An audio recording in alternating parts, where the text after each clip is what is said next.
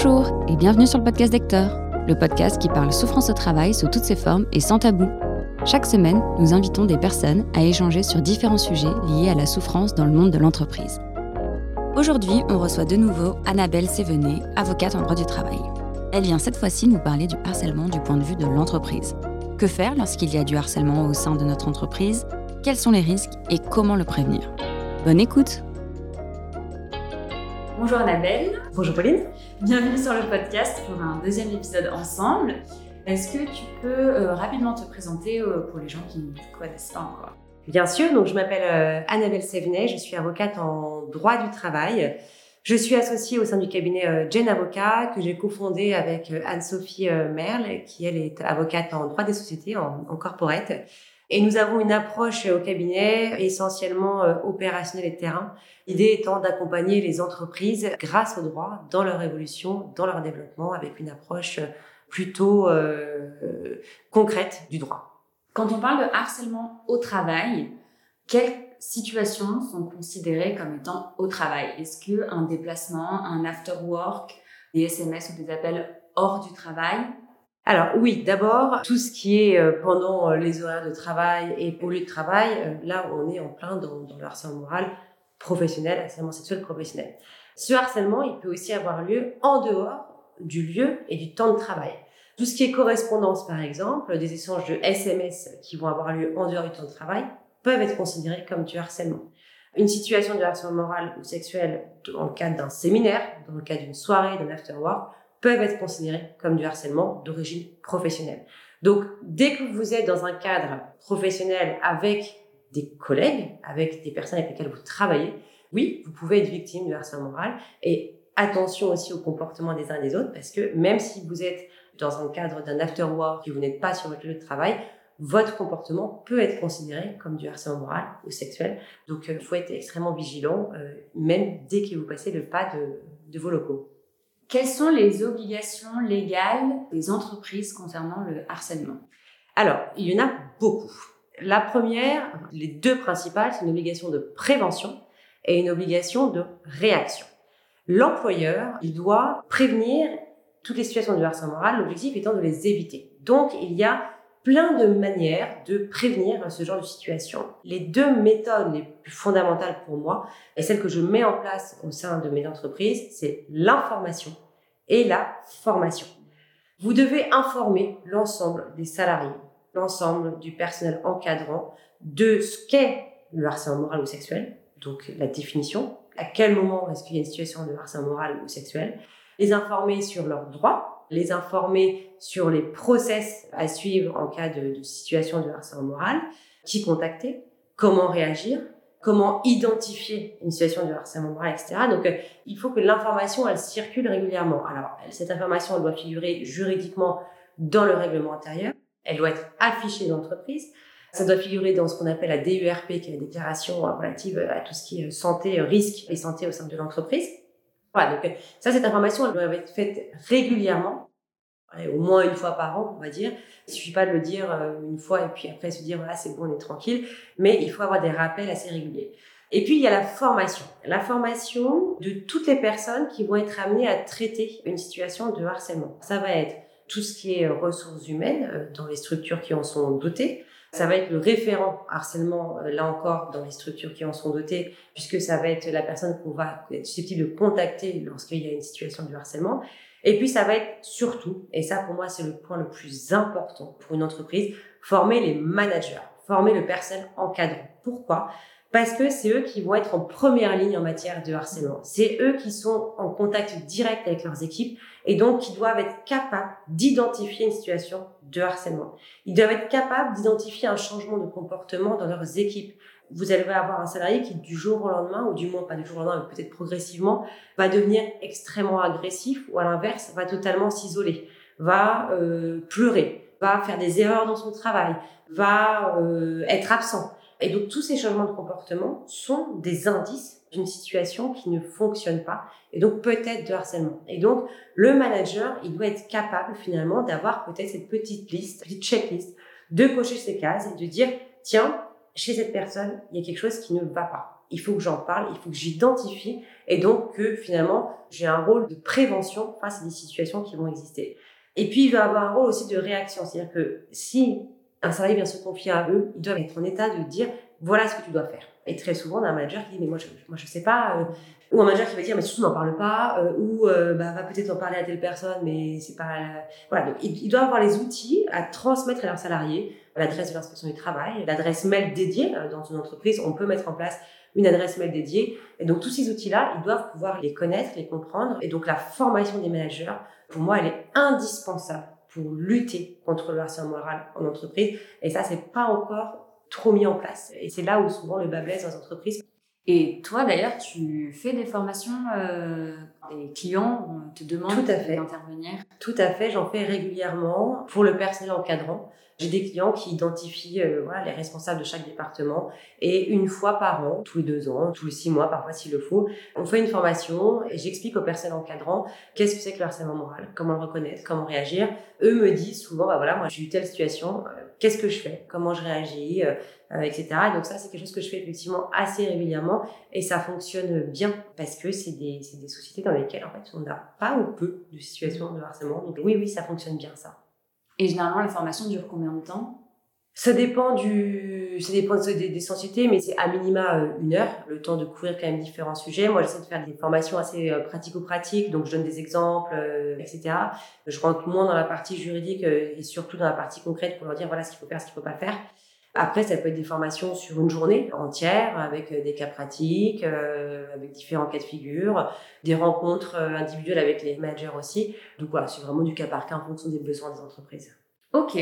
Quels sont les risques encourus par l'entreprise ou le ou les harceleurs en cas de harcèlement? Les risques, ils sont assez multiples euh, en réalité. D'abord, il y a un risque opérationnel, c'est-à-dire que quand il y a un salarié qui est victime de harcèlement moral, c'est toute une équipe qui est perturbée. Donc, vous allez avoir une équipe qui va être fragilisée, qui va perdre en confiance, qui va perdre en, performance, euh, et donc la première euh, finalement sanction pour l'employeur, c'est vraiment c'est le fonctionnement de sa propre euh, entreprise, avec euh, souvent parfois des démissions en chaîne parce que des salariés qui supportent plus l'ambiance et donc une obligation de devoir recruter, former, etc. Donc ça pour moi c'est en réalité l'impact le plus lourd pour une entreprise parce que souvent c'est un département entier finalement qui va être mis à mal et donc quand il y a un département qui fonctionne plus d'entreprise, bah, finalement c'est tout le reste qui est impacté aussi. Donc ça on oublie souvent et souvent on pense mais combien ça va me coûter ça va vous coûter cher. Mais avant ça, n'oubliez pas aussi cette partie-là, parce qu'en réalité, euh, ça, ça va vous impacter lourdement. En termes de sanctions, alors, quand euh, on est victime de harcèlement moral ou sexuel, on va aller réclamer dommages à intérêt. Et le salarié ne peut finalement réclamer que ça en termes de, réparation. Et moi, c'est souvent ce que je dis aussi euh, quand je rencontre des salariés. Attention, moi, quand vous venez me voir, la seule chose que je peux vous offrir, c'est une réparation financière. C'est-à-dire que je ne pourrais pas vous offrir de réparation émotionnelle, psychologique. Donc, euh, le risque pour l'employeur, c'est une sanction pécuniaire. Il n'y a pas de plafond en matière de harcèlement moral. Donc, ça va être une indemnisation qui va être en fonction du préjudice subi. Le préjudice, il va être plus ou moins lourd en fonction de ce que la, personne a, subi. Si on a une personne qui est en burn-out, qui est en maladie professionnelle, reconnue comme telle, avec une invalidité, une incapacité, euh, là, le préjudice peut être financièrement extrêmement lourd. Si c'est une personne qui s'est arrêtée à temps, on va dire, qui a dénoncé à temps et euh, dont le préjudice est beaucoup moins lourd, bah, là, ça va être un peu plus adapté. Mais il y aura une sanction financière, quoi qu'il arrive, de toute façon. Et puis après, il peut y avoir aussi toute une procédure euh, devant euh, le pôle social du tribunal judiciaire, donc en reconnaissance d'une maladie professionnelle, demande d'indemnisation au titre de la faute inexcusable de l'employeur. Donc il peut y avoir plein de volets d'indemnisation, il peut y avoir un volet prud'homal, un volet pôle social, un volet pénal. Donc les choses peuvent aller très loin et donc le risque en réalité peut être très lourd financièrement. On a des grosses structures qui arrivent à le provisionner, qui l'anticipent, qui le savent. On a des PME qui n'anticipent pas ce sujet et qui peuvent être vraiment mises à mal pour ce genre de situation lorsque c'est caractérisé. Donc euh, oui, anticiper. Il vaut mieux anticiper pour une entreprise.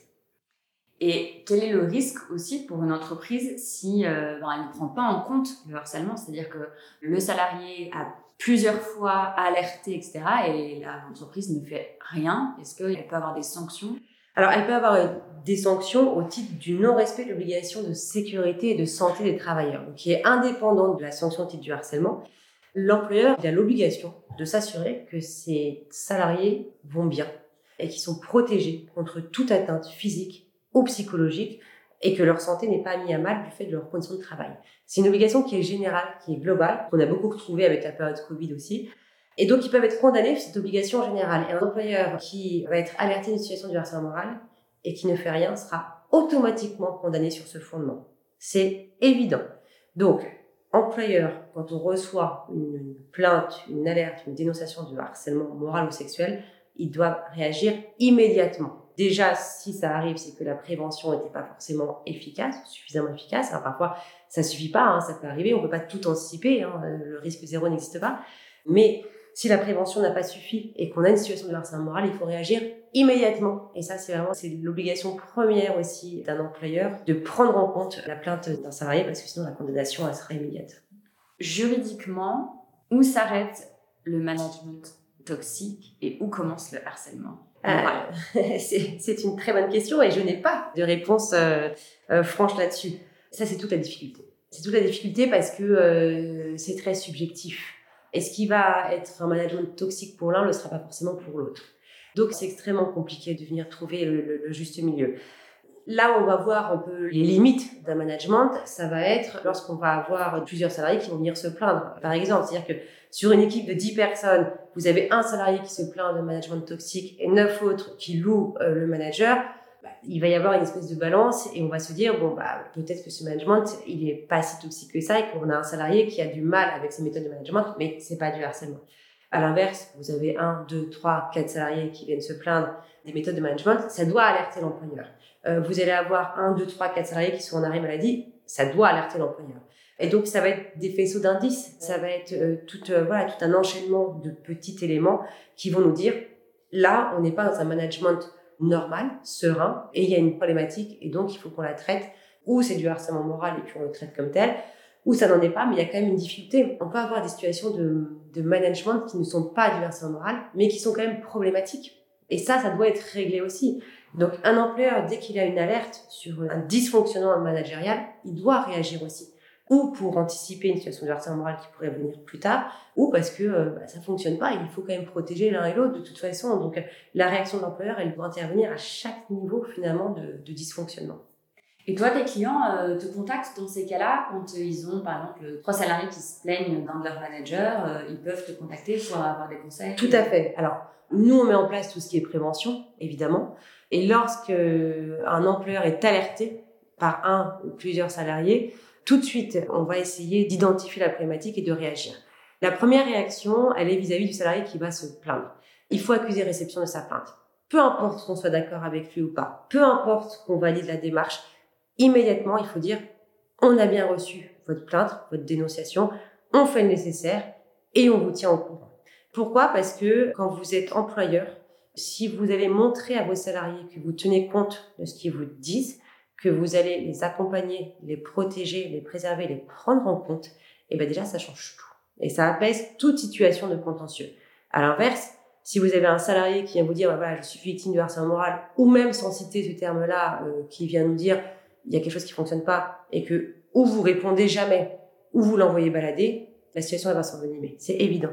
Donc, la façon dont vous allez prendre en compte la première alerte, la première plainte, en fait, elle va déterminer tout le reste. Et donc, ça, c'est mon discours qui est unanime, quel que soit le client, c'est accuser réception de la demande, tenez en compte, faites le nécessaire, réagissez, mais ne restez jamais silencieux face à un salarié qui vient dénoncer quelque chose qui ne fonctionne pas. Quitte à ce qu'à la fin on dise on n'est pas d'accord avec vous et puis euh, voilà, on reste comme ça. Mais on, ne reste jamais silencieux face à un salarié qui vient réclamer quelque chose. Donc, quand un client, donc une entreprise vient te voir parce que euh, ben, il y a eu une dénonciation de harcèlement, c'est quoi la, la méthode, la prise en charge de ce client-là euh, de ton côté? Alors, dès que la notion de harcèlement moral est, euh, est, expressément citée et notamment par écrit, on déclenche une enquête tout de suite. Le processus peut être un peu lourd parfois, mais c'est le seul moyen pour une entreprise de se protéger. Un, déjà de régler la problématique en interne, et de juridiquement se protéger. Donc l'enquête, elle va être faite. Alors c'est pas une enquête euh, judiciaire. Hein, le terme d'enquête parfois fait un petit peu peur, mais cette enquête, ça va être surtout de l'écoute. Donc on va recevoir en entretien la personne qui dénonce la situation de harcèlement moral. On va lui poser des questions, on va la faire parler, on va l'écouter et on va faire un compte rendu. On va ensuite recevoir la personne qui est supposé être le harceleur, idem, on pose des questions, on fait un compte rendu, on met tout par écrit. On va recevoir les personnes qui ont pu être témoins, qui ont travaillé avec le prétendu harceleur, avec la prétendue victime, etc. Et de la même manière, on va, voilà, on a des questions. Euh, moi, j'ai des questions un peu euh, type et que j'adapte en fonction des situations. Et donc, on fait des comptes rendus, tout ça.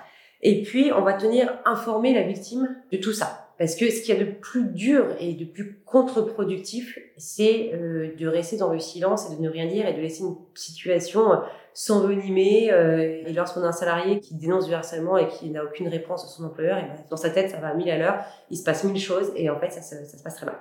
Donc, on va tenir informé la victime du process. Voilà, on vous a entendu tel jour, euh, tel jour on a entendu euh, telle personne.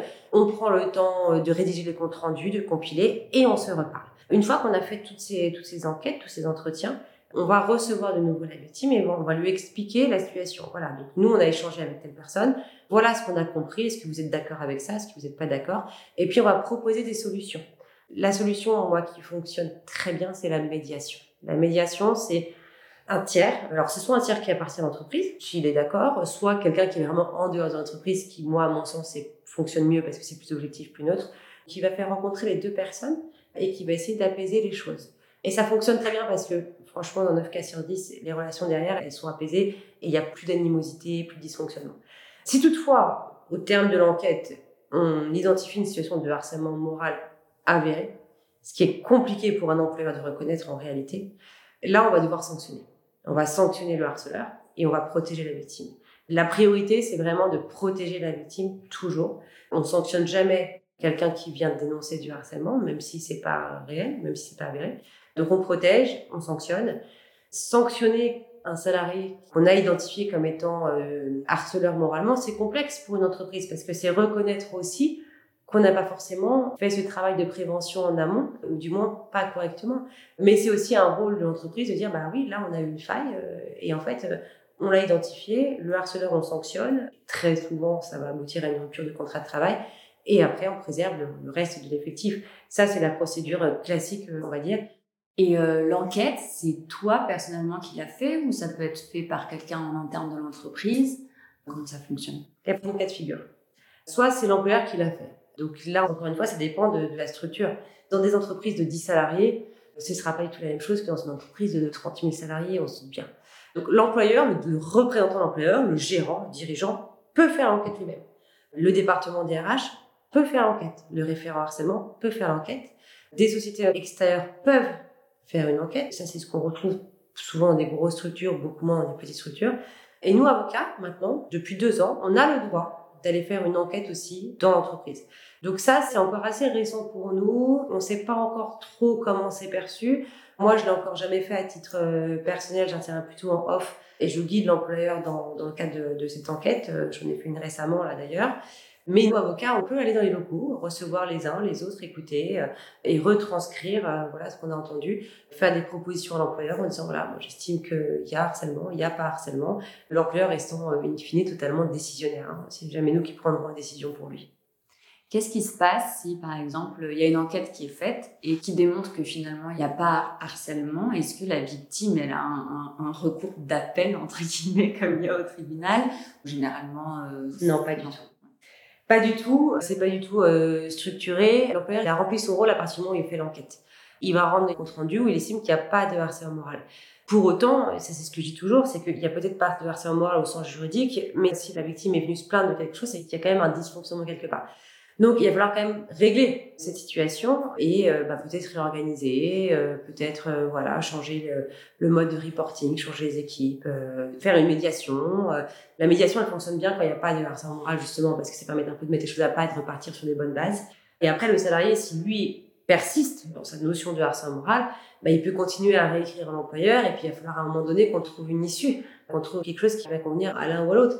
Mais s'il n'y a pas de harcèlement moral, le salarié ne va pas non plus poursuivre dans cette voie éternellement. Et autant le salarié qui dénonce du harcèlement moral, même s'il n'y a pas de harcèlement moral, est protégé, et on ne pourra jamais le sanctionner pour ça, autant la dénonciation calomnieuse ou la dénonciation de mauvaise foi peut être sanctionnée.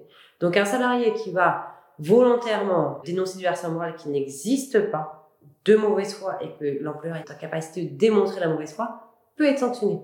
Donc, c'est pas quelque chose qu'on va dénoncer à tout va non plus. Il faut être vigilant. On n'a pas non plus tous les droits quand on est salarié. Bien sûr. Mais on peut se retrouver dans une situation où, euh, par exemple, l'enquête est faite par un chef d'entreprise qui, lui, en fait, euh, n'a pas les bonnes définitions ou, enfin voilà, considère que c'est pas du harcèlement, mais en fait, légalement, c'est du harcèlement. Enfin, ça, arrive ce genre de situation. Ça, peut arriver. Et puis il y a aussi une, notion de manque d'objectivité, de partialité. Euh, on peut avoir un employeur qui va effectivement protéger le personnel encadrant. Euh, c'est des cas de figure qui peuvent arriver. Pour autant, il n'y a pas de réel recours en interne en entreprise. Mm. Là, les recours, ils vont être d'ordre juridique à l'extérieur. Euh, ça va être voilà, aux salariés de trouver d'autres d'autres voies pour, pour se protéger s'il estime qu'il doit se protéger. Mais l'employeur, lui, son, son rôle, c'est de faire une enquête et d'avoir des conclusions qui sont quand même objectives parce que euh, s'il y a un contentieux derrière, il va devoir lui se protéger aussi. S'il a fait une enquête totalement à charge, ça fonctionne pas. On peut pas venir dire voilà moi j'ai fait mon boulot euh, avec une enquête qui n'est qu'à charge. Ça mmh. ça fonctionne pas non plus. Donc euh, d'une manière générale, moi quand j'accompagne mes clients là-dessus, l'enquête elle est quand même faite de manière objective on en parle beaucoup, on prend beaucoup de recul par rapport à tout ça. Et quand on a une situation qui est parfois un peu euh, ambiguë, moi je dis toujours à mes clients, allez parler avec le salarié, essayez de dénouer la chose et voyez ce que le salarié veut, où est-ce qu'il veut en venir? Est-ce que c'est euh, une organisation globale qui ne convient pas? Est-ce que c'est une personne avec qui ça fonctionne pas? Voilà, et même s'il n'y a pas de harcèlement moral au sens juridique du terme, trouver une solution parce que de toute façon ça prendra trop d'ampleur derrière et puis il va falloir s'en sortir. Hmm. Quelles difficultés rencontrent généralement les entreprises face au harcèlement? L'absentéisme. Parce que très souvent, euh, quand il y a un salarié qui s'estime victime de harcèlement moral, c'est des salariés qui ne le dénoncent pas forcément. Soit parce qu'ils ne le savent pas qu'ils peuvent le faire, soit parce qu'ils n'osent pas, soit parce qu'ils euh, n'ont pas les moyens de le faire. Et donc, euh, pour se protéger, les salariés vont euh, être arrêtés pour maladie. Et en matière de harcèlement moral, c'est des arrêts maladie qui sont souvent de quand même de longue durée. Donc ça, l'employeur, il est, il est complètement démuni face à ça parce que souvent, il ne sait pas que derrière cet arrêt de travail, il y a du harcèlement moral. Il ne le sait pas. Et un employeur, et c'est là où la formation terrain est extrêmement importante, c'est qu'il ne voit pas tout dans une entreprise. Moi, je donne souvent l'exemple d'une entreprise où on avait un département informatique qui était au fin fond d'un couloir, tout au bout d'un bâtiment. Personne n'allait jamais les voir parce que c'est le département informatique et que tout se faisait euh, par email ou par téléphone. Et dans ce tout petit bureau au fond du couloir, eh ben, il y avait deux personnes. Il y avait un responsable informatique et puis un informaticien. Et cet informaticien, il a été victime de harcèlement moral de la part de ses responsables. Mais personne ne le voyait, personne ne le savait et personne ne pouvait le deviner parce que cet informaticien, il a jamais rien dit, il a jamais rien dénoncé. Et puis du jour au lendemain, il a été arrêté pour maladie, burn-out, et l'employeur ne savait pas en réalité ce qu'il avait. Euh, il ne savait pas ce qui s'est passé, il ne savait pas s'il s'était cassé la jambe, s'il était en, maladie, aucune information, aucune. Et donc ça, un employeur, il ne peut pas le deviner, il ne peut pas le savoir. Il n'a pas les moyens de réagir face à ça. Donc le salarié, il est resté en arrêt euh, longtemps, 6 mois, 8 euh, mois. Et au bout de 8 mois, c'est lui qui est revenu en disant euh, bah voilà, je suis victime de harcèlement moral. Et, mon client à l'époque est tombé des nues. Il me dit mais comment comment j'aurais pu deviner ça? Et c'est là où nous on a changé aussi la politique de prévention en disant attention, tous les salariés qui sont isolés, tous les départements qui sont isolés, prévenez-les, informez-les qu'ils ont la possibilité de dénoncer une situation. Là, en l'occurrence, ce salarié n'avait pas été suffisamment informé des droits et des recours qu'il avait. Donc, on apprend aussi hein, de ses erreurs, mais c'est vrai que souvent, eh ben, les entreprises se retrouvent face à des salariés qui vont être arrêtés pour maladie et on ne sait pas pourquoi et on ne sait pas. Pourtant, quand l'employeur ne sait pas, c'est compliqué de, euh, de réagir. Donc, euh, de voilà, donc moi je leur dis tout le temps, euh, donner aux salariés l'accès, la possibilité de dénoncer, de réagir et au moins l'information elle passe. Quand on est victime de harcèlement, nous avons une image péjorative des entreprises dans la gestion des, cas de harcèlement. Est-ce que toi, tu peux nous parler euh, de ta affaire à ces clients-là, de comment en fait eux ils réagissent, de c'est quoi en fait leur préoccupation Est-ce que c'est juste euh, leur réputation et donc faire en sorte que ça n'a pas d'impact sur leur réputation ou sur leur chiffre d'affaires, etc. Alors, il y a de multiples réactions, évidemment, puisque euh, là encore, chacun réagit un peu à sa manière et chacun réagit un peu en fonction aussi de la taille de l'entreprise. Un gérant d'entreprise qui euh, a créé une société, c'est un peu son petit bébé qui s'investit euh, corps et âme, ne réagira pas du tout de la même manière que le responsable euh, RH dans un groupe de 50 000 personnes, où pour elle, ce n'est finalement, entre guillemets, c'est pas péjoratif quand je dis ça, mais qu'un job, voilà, contrairement à un gérant qui a créé une entreprise et qui s'investit euh, nuit et jour dans son entreprise. Donc, euh, les réactions, elles vont être vraiment complètement différentes. Moi, mes clients, quand ils me contactent parce qu'il y a une dénonciation de harcèlement moral, ils sont extrêmement perturbés. C'est une situation qui perturbe parce que euh, ça met en avant une faille dans l'organisation, dans le management. Ils savent que ça va perturber en interne les choses et comme ils savent qu'ils ont l'obligation de mener une enquête, et eh ben forcément euh, plusieurs salariés vont être euh, perturbés par cette enquête et donc l'activité va être perturbée aussi. Donc, ils aiment pas ça du tout. Ils aiment pas ça, non pas parce qu'ils ont peur d'être condamnés ou pour leur réputation ou quoi que ce soit, alors ça arrive aussi, mais parce que il y a une faille dans le management, et donc ils se remettent beaucoup en question en réalité. Il n'y a pas forcément cette image de l'employeur euh, gros méchant loup, etc. Souvent, quand on parle de l'employeur, eh ben, l'employeur personne morale n'est pas le harceleur, donc en fait, ils ne savent pas forcément. Donc voilà, une réaction qui est, euh, qui est loin, je pense souvent, de celle qui est euh, crainte par le salarié. D'où l'intérêt d'aller en parler, d'où l'intérêt de venir dénoncer. Alors après, il y a la peur, effectivement, de qu'est-ce que je risque? Quel est mon risque d'un point de vue euh, financier? En termes de réputation, alors ça, c'est pas forcément quelque chose qui m'est remonté en réalité parce que euh, c'est relativement rare euh, qu'un salarié aille crier sous les toits qu'il est victime de harcèlement moral ou sexuel. La crainte, vraiment, c'est de protéger aussi ses équipes parce que on n'a pas envie en tant qu'employeur d'avoir des salariés qui sont pénalisé euh, d'un point de vue euh, psychologique, euh, physique. Donc il y a une réaction qui est très bienveillante en réalité de prime abord. Qu'est-ce qu'on fait? Comment on protège? Comment on réagit, etc. Et puis une réaction numéro deux, qu'est-ce que je risque? Vraiment, il y a un mélange des deux, mais on est loin, en tout cas chez mes clients à moi, d'une réaction désagréable et de ce que peut craindre un salarié, à juste titre certaines fois, évidemment finalement, dans les témoignages, on ne voit pas ces réactions parce que bah, les employeurs qui réagissent de cette façon font tout pour que ça se passe bien et qu'il y ait une bonne finalité à un cas de harcèlement. Et donc, du coup, les, les salariés victimes ne vont pas forcément avoir besoin ben, de en mm. fait, aller euh, témoigner euh, sur les réseaux sociaux, etc., puisque ça s'est bien passé. Bien sûr. Et puis euh, là, moi, c'est ce que je, je rencontre, mais il arrive des moments où ça se passe mal, où l'employeur a une mauvaise réaction. Évidemment que ça arrive. Et là, euh, soit j'arrive après, moi, et donc on essaie de rattraper un petit peu les choses. Donc on rattrape les choses de deux manières, hein, d'un point de vue euh, humain vis-à-vis du salarié. Je dis, moi, à mes clients, euh, mettez votre ego de côté. Vous mettez tout ça de côté. Là, vous êtes chef d'entreprise et vous avez des obligations. Donc vous allez voir les salariés. S'il faut s'excuser, vous vous excusez et vous tenez compte de ce qu'il va vous dire. Donc la problématique d'ego, elle est présente hein, dans ce type de situation. Donc ça, je leur dis, voilà, vous oubliez, euh, vous récupérez euh, ce soir votre ego, mais là, aujourd'hui, vous le, vous mettez dans une petite boîte et puis on s'en reparle plus tard. Et puis après, il y a toute la partie euh, juridique, risque, où là, bah, on va protéger l'employeur et on va réagir, on va mettre en place ce qu'il faut mettre en place pour, pour attraper les choses. Mais bon, souvent, c'est un petit peu tard aussi. Hein.